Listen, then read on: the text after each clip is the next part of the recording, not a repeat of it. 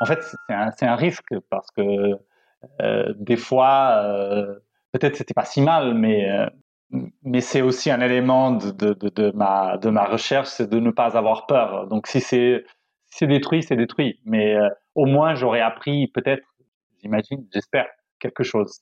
Hmm. Je, je, je, crois vraiment à cette euh, peut-être une, une, une, recherche d'un accident heureux. Le, le, hasard, ça joue un rôle aussi dans, dans, dans ce que je fais. Euh, même, même si euh, des fois je vais dans l'atelier, j'ai une, une, idée sur euh, quelque chose que j'aimerais faire. La plupart des fois, euh, les choses ne se passent pas comme j'avais imaginé, ou, je commence de la façon que j'avais imaginé, et je, au bout de dix minutes, je, je, suis dans une direction complètement, complètement différente.